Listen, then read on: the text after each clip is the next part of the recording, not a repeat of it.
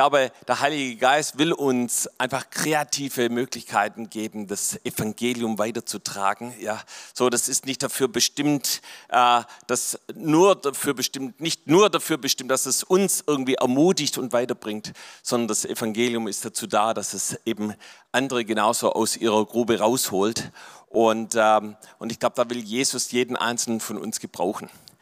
Ja, so wir ähm, beschäftigen uns mit dem Heiligen Geist und ich hoffe nicht nur beschäftigen, sondern wir leben mit dem Heiligen Geist, wir lieben den Heiligen Geist, wir verbringen Zeit mit dem Heiligen Geist und wir sprechen über den Heiligen Geist und ähm, da möchte ich heute Nachmittag fortsetzen und äh, ich habe hier in meiner Botschaft die, die Überschrift gegeben, hier den Heiligen Geist kennenlernen. Wie ist sein Wesen? Was macht ihn als Person aus? Und ich glaube, dass wir den Heiligen Geist immer besser kennenlernen können. Ja, das ist genauso wie es eben in der Ehe ist. Ja, du lernst deine Frau, deinen Mann kennen und irgendwann denkst du, ja, jetzt kenne ich sie eigentlich schon ganz gut, aber irgendwann lernst du noch mal ganz neue Eigenschaften kennen und das ist absolut spannend und lass dich doch einfach heute damit hineinnehmen, ganz egal, ob du den Heiligen Geist schon ein Weilchen kennst oder ob du ob er, ob er für dich vielleicht ganz neu ist, du ihn vielleicht noch gar nicht kennst, lass ihn mit hineinnehmen. Und ich glaube, er möchte sich dir heute Nachmittag vorstellen.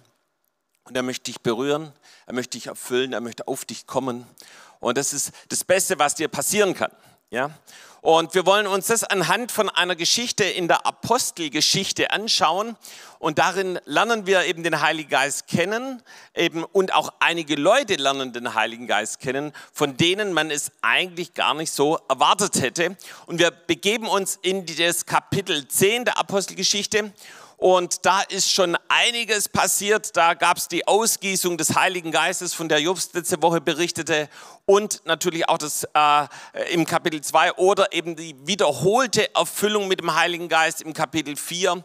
So, Paulus hat sich mittlerweile auch schon im Kapitel 9 bekehrt und ist genauso mit dem Heiligen Geist erfüllt worden. Und dann kommt das Kapitel 10 und da lesen wir von einem Mann namens Cornelius. Und dieser Mann Cornelius, der ist hungrig nach dem lebendigen Gott. Ja, der ist, der möchte mehr wissen. Der, der hat Hunger und Durst nach mehr von Jesus und das treibt ihn wohin? Natürlich in die Gemeinde ganz klar, aber das treibt ihn auch ins Gebet. Ja. Und genau das tut Cornelius und zwar zu der gewohnten Zeit, nachdem eben Juden anfingen zu beten und Cornelius selber war gar nicht Jude, aber er, er machte sich eins eben zu den gegebenen Zeiten, vorgegebenen Zeiten zu Gott zu kommen. Und jetzt dürft ihr raten, wann das war. Das war zur neunten Stunde. Ja? Also Cornelius betete zur neunten Stunde, so heißt auch unsere Sendung, die Montag und Mittwochs, äh, Montag und Freitags immer läuft, äh, wo ich dich ganz, ganz herzlich dazu einlade, unsere Online-Sendung, die Jobs Bittner ins Leben gerufen hat vor einem Jahr. Und eben so betete Cornelius und eben da erlebte er was absolut Erstaunliches. Er hatte eine Begegnung mit einem Engel und er sprach zu ihm, er solle zu Petrus gehen, der in einem anderen Ort ist, ihn in sein Haus holen und das passierte dann auch. Das wird hier ganz ausführlich beschrieben, ich kürze das ein bisschen ab. Und äh, kannst du dir dann vorstellen, was da passiert ist? Ja? Cornelius erzählte vermutlich jedem, ja, und ihr Lieben, der, der war Hauptmann, ja, der war, war also nicht so eine emotionale Mimose, sondern der war ein gestandener Mann, der im Ort bekannt war und er, er, er jeder wusste, was geschehen war, weil eben Cornelius das jedem erzählt hat, hey, mir ist ein Engel begegnet, wir sollen Petrus holen und er wird kommen und, und so weiter. Und alle wurden neugierig. Was ist da passiert? Ey, ein Engel und übernatürlich und Gott und Petrus und so weiter. Und eben so versammelten sich immer mehr Menschen in seinem Haus und sie waren gespannt und sie wollten wissen, was da passiert. Was hat es da auf sich? Und wir lesen dann, und jetzt schlagen wir wirklich die Bibel auf, im Vers 30. Ja? Ähm, und da heißt es, und Cornelius sprach, vor vier Tagen betete ich in meinem Haus bis zu dieser der neunten Stunde und siehe, ein Mann stand vor mir in glänzendem Gewand. Ja? Also, das heißt, äh, Cornelius hat zur neunten Stunde gebetet und jetzt eben vier Tage später ist es wieder die neunte Stunde. An der eben alle zusammen waren. Und ich bin so dankbar, es ist in zwei Minuten die neunte Stunde heute Nachmittag, ja. Also macht euch auf was gefasst, ja. Ähm, und äh, so kommen sie also zur neunten Stunde, zu dieser neunten Stunde wieder zusammen. Und ähm, also zu dieser speziellen Zeit. Und dann springen wir ein paar Verse, gehen zu Vers 38. Jesus von Nazareth, wie Gott ihn mit dem Heiligen Geist und mit Kraft gesalbt hat, der umherging und wohltat und alle heilte, die von dem Teufel überwältigt waren, denn Gott war mit ihm. Also Petrus fing jetzt an, eben die gesamte Geschichte zu erzählen, die er mit Jesus erlebt hat, was Jesus alles getan hat. Und er erzählte, wie Jesus von Nazareth eben selber mit dem Heiligen Geist und Kraft gesalbt war und dass ihm das eine Ausrüstung gab, eben wo er ja, Wohltat heißt es hier, Menschen heilte, befreite, Zeichen und Wunder äh, passiert sind und er Menschen befreite von allen, die eben vom Teufel überwältigt waren. Und wir lesen dann weiter im Vers 44, während Petrus noch diese Worte redete, fiel der Heilige Geist auf alle, die das Wort hörten. Und die Gläubigen aus der Beschneidung, so viele ihrer mit Petrus gekommen waren, gerieten außer sich dass auch auf die Nationen die Gabe des Heiligen Geistes ausgegossen worden war. Denn sie hörten sie in Sprachen reden und Gott erheben. Dann antwortete Petrus, könnte wohl jemand das Wasser verwehren, dass diese nicht getauft würden, die den Heiligen Geist empfangen haben, wie auch wir. Und so haben sie dann praktisch alle auch getauft. Ja, Petrus gibt ihnen das Evangelium weiter, er erzählt ihnen von Jesus, die gute Botschaft, das, was er selber mit Jesus erlebt hatte, was er mit eigenen Augen gesehen hatte. Er erzählte, wie Jesus in der Kraft des Heiligen Geistes umherzog, wie Jesus Menschen heilte, wie Jesus Menschen befreite. Und ich denke, und das ist jetzt meine Vermutung, dass er noch ein paar mehr Sätze erzählt hat, eben wie die, die wir jetzt hier gerade gelesen haben. Äh, dass er eben genauso auch über Pfingsten erzählt hatte, dass er über das Feuer des Heiligen Geistes, das auf die 120 Jünger im Obergemach kam, gesprochen hat und dass sie dann nach Jerusalem gegangen sind und anfingen zu predigen, anfingen Zeugnis zu geben und 3000 Menschen zur Gemeinde kamen. Und er hat natürlich dann vermutlich die anderen Geschichten, die ich vorher schon am Anfang kurz erwähnt habe, auch erzählt. Und dann das heißt, Jesus sprach über den Vater, über Jesus und über den Heiligen Geist. Und ihr Lieben, es gefällt dem Heiligen Geist, wenn wir über ihn sprechen. Ja, ich weiß nicht, wie es dir geht, vielleicht gefällt es dir auch, wenn jemand positiv über dich redet. Und ich glaube, so ist es auch mit dem Heiligen Geist. Und das hier, was wir in dieser Geschichte lesen, eben was diese Menschen hatten, sie hatten einen Hunger nach dem lebendigen Gott. Sie hatten eine Erwartung ja, nach dem, dass Gott eingreift, dass hier was passiert. Und das Feuer des Heiligen Geistes, das auch in Petrus brannte, und diese Erwartung, die die Menschen hatten, das gab so ein Gemisch, das den Heiligen Geist nicht mehr zurückhalten konnte. Und was dazu führte, dass der Heilige Geist auf die gesamte Gemeinde kam. Und äh, Petrus vielleicht noch nicht bis zur zweiten Ausgießung des Heiligen Geistes angekommen, äh, redete und predigte und auf einmal fiel der Heilige Geist schon auf die Gottesdienstteilnehmer. Theologisch gesehen bin ich da, habe ich da so ein bisschen meine Fragezeichen, ja, weil das hätte eigentlich anders laufen müssen. Ja, zuerst hätten sich die Versammlung bekehren müssen, zu Jesus bekehren müssen, also für Jesus entscheiden müssen. Und erst dann hätten sie eigentlich mit dem Heiligen Geist erfüllt werden dürfen. Ähm, tja, der Heilige Geist hatte vermutlich einen besseren Blick. Er hatte die Kenntnis der Herzen und er sah, dass diese Entscheidung im Herzen für Jesus schon lange getroffen war, ja, und hat sie einfach so erfüllt. Und ich glaube, dass es keine andächtige Stille war. Nee, das war ein vermutlich fröhliches Durcheinander. Sie fingen an, einer fing vielleicht an, in einer neuen Sprache zu reden, die er vorher nicht kannte. Der andere fängt an, Gott zu loben. und dann eben der nächste und hier eine Gruppe, da eine Gruppe. Und so gießt sich der Heilige Geist aus über den gesamten Gottesdienst. Ist doch krass, oder? Und ja, als Fazit, wir können den Heiligen Geist nicht in eine Box sperren. Er ist größer, er ist gewaltiger, gigantischer. Er lässt sich nicht einsperren, er handelt anders, als wir denken. Ja. Und das sagst du mal am besten deinen Nebenmann, du, der Heilgeist, der handelt anders, als du denkst. Ja, und in diesem Text, auch wenn er irgendwie ein bisschen kurios oder ein bisschen ungewöhnlich ist, da können wir das Wesen des Heiligen Geistes kennenlernen. Wir sehen auch, dass einige in diesem Text nicht einverstanden waren mit dem, was da passiert. Wir lesen davon, sie gerieten außer sich. Und ihr Lieben, das gibt es immer wieder. Menschen, denen das eben nicht passt, was der Heilige Geist macht. Und, ähm, und wenn wir jetzt hier genauer in den Text reinschauen, dann sehen wir sogar, das waren die Begleiter von Petrus. Das heißt, die mit Petrus mitgekommen waren, ähm, die, wo man eigentlich denkt, ja, hm, die sollten eigentlich wissen, was der Heilige Geist macht. Und äh, von denen hätten wir es eigentlich am wenigsten erwartet. Aber als ich hier die Geschichte nochmal gelesen habe, da habe ich mich erinnert an eine Begegnung mit Onkel Laszlo und Tante Maria.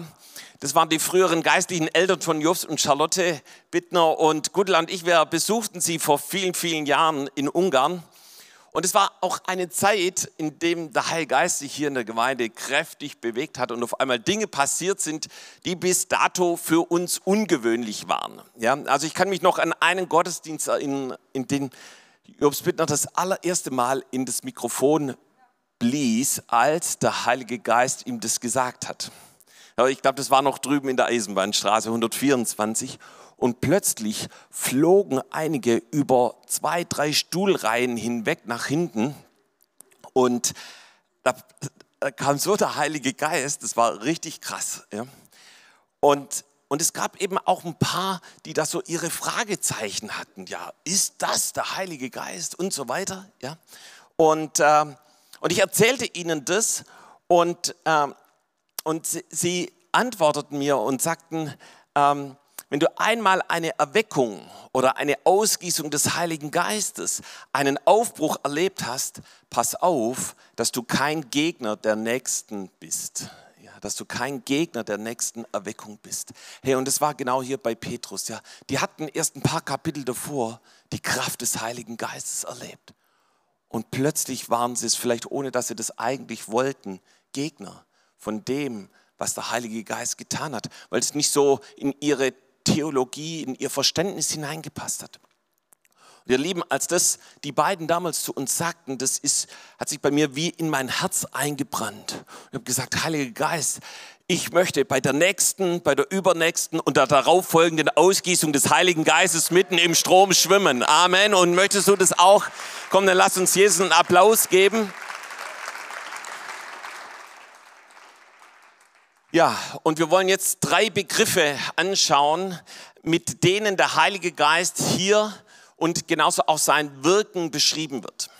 Und das erste, das haben wir in dem Vers 38 gesehen, was der Heilige Geist hier macht. Und da heißt es, Jesus von Nazareth, wie Gott ihn mit dem Heiligen Geist und mit Kraft gesalbt hat. Ja, das heißt, da ist von der Salbung des Heiligen Geistes die Rede. Und ähm, äh, das heißt im Griechischen Krio, ja, salben. Und das bedeutet irgendwas bestreichen, über etwas mit der Hand hinstreichen, etwas mit Öl bestreichen, etwas schminken oder färben. Da haben wir wieder die Färbung, von der auch Jobs letzte Woche gesprochen hat, ja. Und ähm, das bedeutet eben von der Salbung Jesu mit dem Heiligen Geist durch Gott eben. Das heißt, Jesus wurde gesalbt. Warum? Einmal war das eine Weihung, eine Bestätigung und dass er eingesetzt ist. Deshalb heißt er auch Jesus Christus, ja, der Gesalbte. Ja. Und es war dazu da, um ihn mit der nötigen Vollmacht und Kraft für seinen Dienst auszurüsten. Und wenn du in die Bedeutung des Wortes reinschaust, gilt es einmal für Jesus, aber genauso auch gilt es für uns eben von der Salbung der Gläubigen mit dem Heiligen Geist. Ja, Warum? Um sie für Gott zu heiligen und um sie mit der nötigen Vollmacht und Kraft für ihren Dienst auszurüsten. Also Jesus hat diese Salbung, von der Petrus hier spricht, bei seiner Taufe empfangen. Und es war die Weihung, die Bestätigung, die Einsetzung Jesu. Äh, deshalb wurde er Christus genannt. Das kommt von dem Gesalbten. Und von diesem Tag an ging sein Dienst los. Er begann zu predigen, zu heilen und Wunder zu tun. Und natürlich hat das Leben von Jesus, hat sich das Leben von Jesus komplett verändert. Er arbeitete von dem Tag nicht mehr als Schreiner, sondern er zog umher. Er rief seine Jünger in die Nachfolge und von dem Tag der Salbung und der Ausstattung mit dem Heiligen Geist hatte Jesus einen Impact auf seine Umgebung.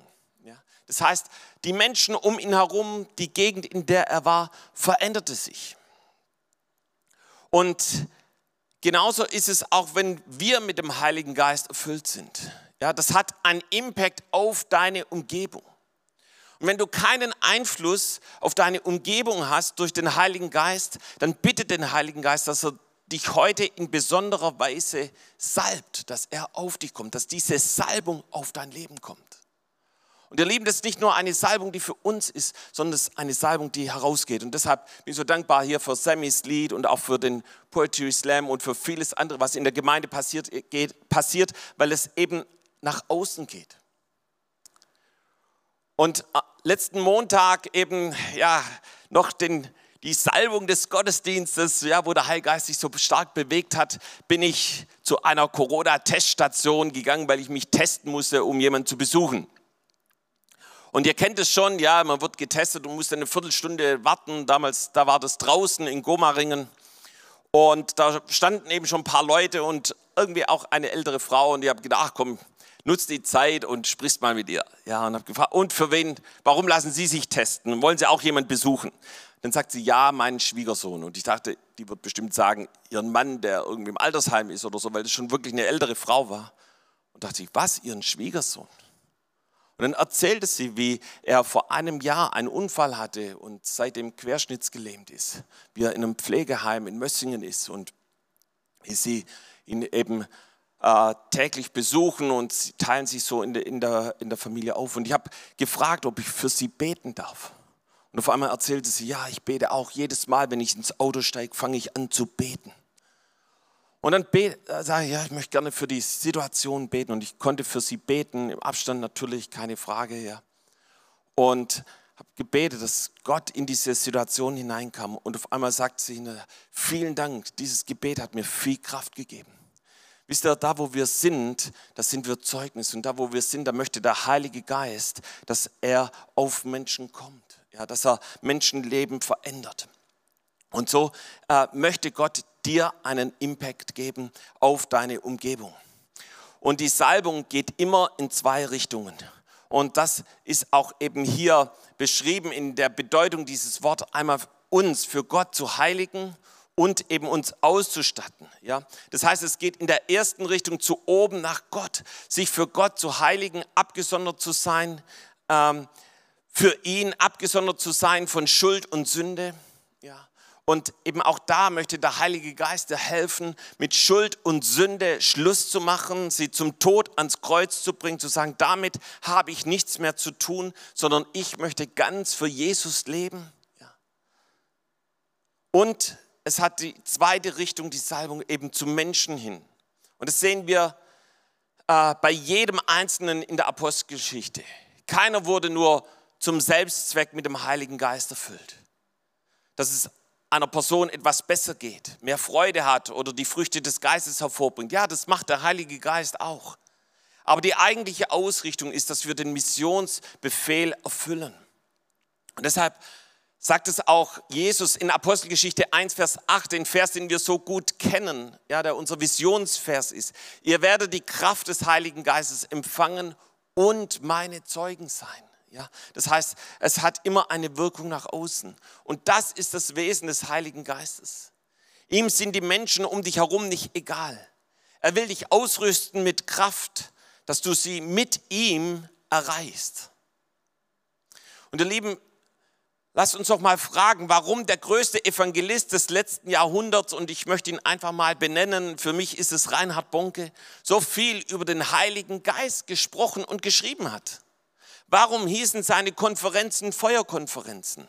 Warum hat er viele Bücher über den Heiligen Geist geschrieben, auch gerade in der letzten Zeit?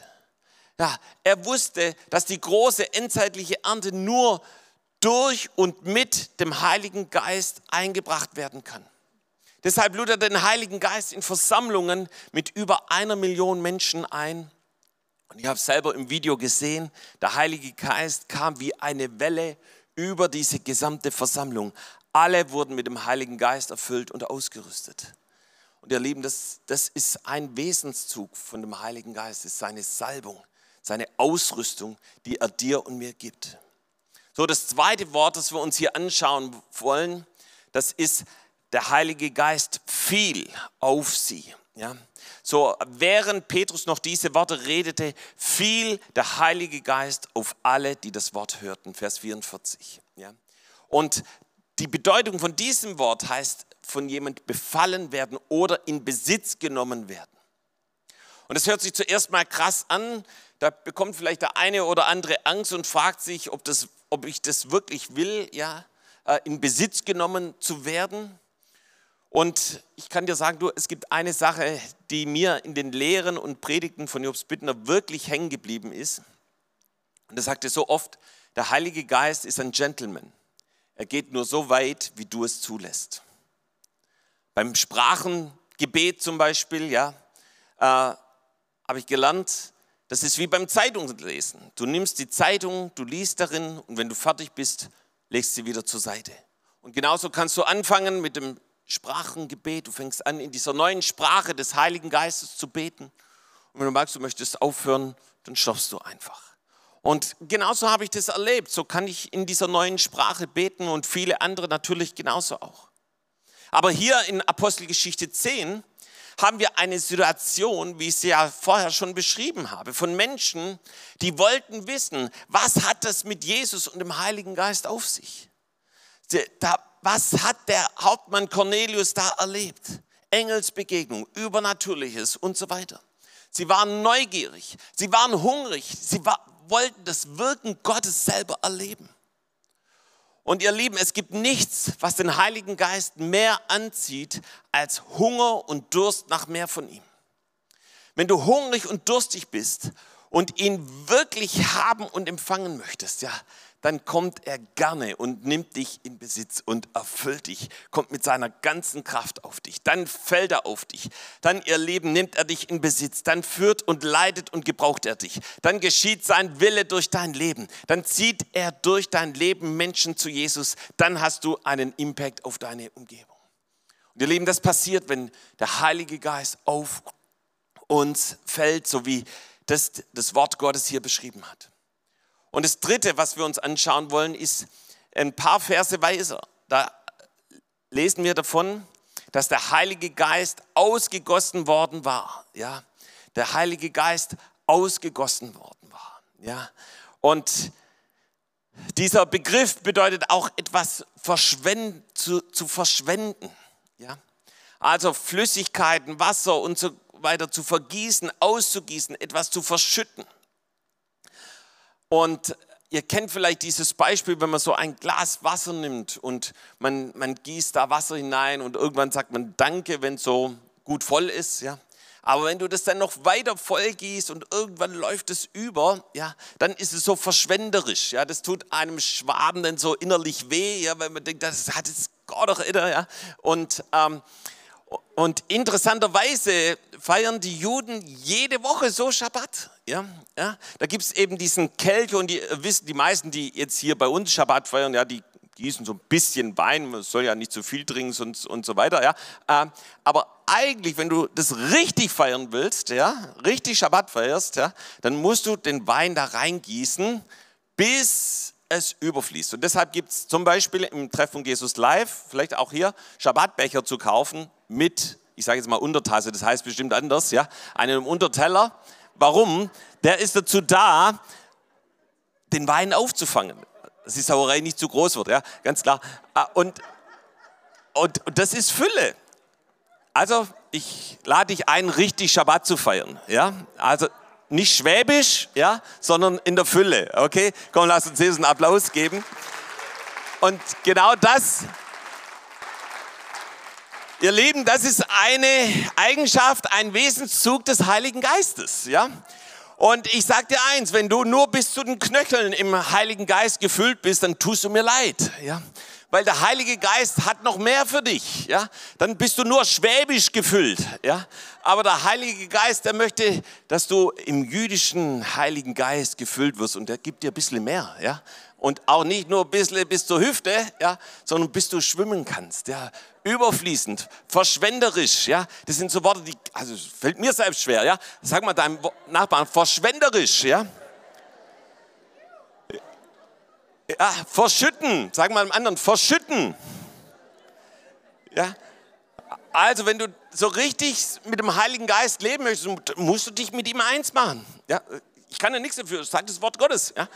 Ähm, und die zweite Bedeutung von diesem Wort ist, äh, sich an etwas völlig hingeben, sich völlig aufgeben.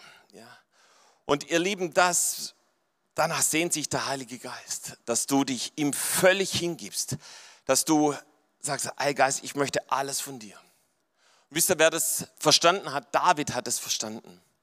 Und deshalb schreibt er in diesem bekannten Psalm 23, und du salbst mein Haupt mit Öl und du schenkst mir voll ein. Ja. So, David wusste, da gibt es nicht nur ein wenig, ja, nicht nur ein bisschen, sondern da gibt es die Fülle.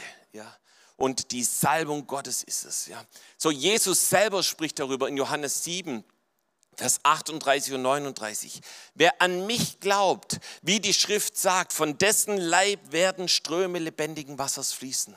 Und das sagte er aber von dem Geist, den die empfangen sollten, die an ihn glaubten. Ja. Das heißt, der Heilgeist möchte in Strömen kommen. Er möchte nicht nur tröpfchenweise, ja, sondern in dieser Fülle auf dein Leben kommen. Und es ist nicht stark, was wie der Heilige Geist ist. Und ihr Lieben, wir haben nur ganz kurz in diese Geschichte geschaut und so ein bisschen sein Wesen hier kennengelernt. Und, ähm, und es gibt noch so viel mehr über den Heiligen Geist. Ja? Und ein paar Eigenschaften noch von dem Heiligen Geist, die ich dir mitgeben möchte. Zuerst mal ist der Heilige Geist eine Person. Er ist nicht ein mystisches Etwas, sondern er ist eine Person, ein lebendiges Wesen, ja, das sich seines Seins bewusst ist, das denkt, das will und das handelt. Ja. Und er ist allgegenwärtig. Du kannst es im Psalm 139, Vers 7 nachlesen. Der Heilige Geist ist allwissend. Ja, Jesaja 40, Vers 13, 1. Korinther 2, Vers 11. Der Heilige Geist ist allmächtig. Ja, in Hiob 26, Vers 13 wird es beschrieben. Durch seinen Hauch wird der Himmel heiter. Ja, und ich hoffe, dass es auch bei dir heiter wird. Ja, Halleluja. Der Heilige Geist ist souverän. Johannes 8, 3, äh, Vers 8. Der Wind weht, wo er will. Der Heilige Geist, der sucht sich, wo gibt es ein Segel, das aufgespannt ist und da bläst er hinein. Der Heilige Geist ist ewig. Ja. Er war bei der ersten, äh, du kannst von ihm lesen in der ersten Seite der Bibel, ja, der Geist Gottes schwebte über dem Chaos, ja, und du liest von ihm in, der, in dem letzten Kapitel der Offenbarung, der Geist und die Braut sprechen, komm. Und in Hebräer 9, Vers 14 lesen wir, dass er ewig ist, der ewige Geist Gottes. Und weißt du, der Heilige Geist, weil er eine Person ist, hat er Gefühle. Und da gibt es Dinge, wo du ihm wo du ihm Freude machst, ja, wo er richtig begeistert ist. Ja. Ähm, da, da, da, lesen wir in Apostelgeschichte 13, 52, die Jünger aber wurden erfüllt von Freude und Heiligen Geist. Ja. Das heißt, der Heilige Geist ist verbunden mit Freude. Ich glaube, dass die Versammlung hier bei Cornelius, ey, die waren alle on fire, die waren begeistert von dem Heiligen Geist. Aber dann lesen wir in Jesaja im Alten Testament, Kapitel 63, Vers 10, aber sie waren widerspenstig. Ja, das waren die, die nicht so ganz einverstanden waren mit dem, was der Heilgeist tut. Und betrübten seinen Heiligen Geist, heißt es hier. Ja, darum ward er ihr Feind und stritt wider sie. Und ich hoffe, dass äh, du nicht zu denen gehörst, die dem Heiligen Geist widerspenstig sind, sondern zu, denen gehörst, die hungrig und durstig sind. Ja. Genauso lesen wir es in Epheser 4,30 und betrübt nicht den Heiligen Geist. Ja. Er schenkt Freude. Und weißt du, die gute Botschaft, das Wesen des Heiligen Geistes, er sucht wo er wohnen kann. Er möchte bei dir wohnen. Das steht so oft in, in dem Wort Gottes. Ja. Römer 8, Vers 11. Wenn wir aber den Geist dessen, der Jesus aus den Toten auferweckt hat, wenn aber der Geist dessen, der Jesus von den Toten auferweckt hat, in euch wohnt, ja. Das heißt, er möchte in dir wohnen.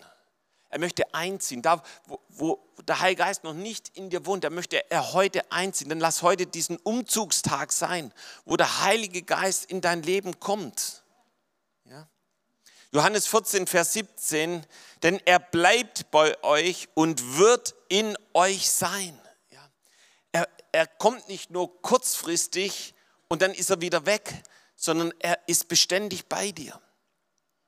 1. Korinther 6, Vers 19 beschreibt es nochmal auf ganz wunderbare Art und Weise, dass wir, dass unser Leib ein Tempel des Heiligen Geistes ist, der in euch wohnt. Ja? Und wenn du mit jemand wohnst, dann bist du nicht nur kurzfristig zusammen, sondern dann ist jemand wirklich eingezogen. Und als letztes der Heilige Geist, der möchte mit dir Gemeinschaft haben. Ja?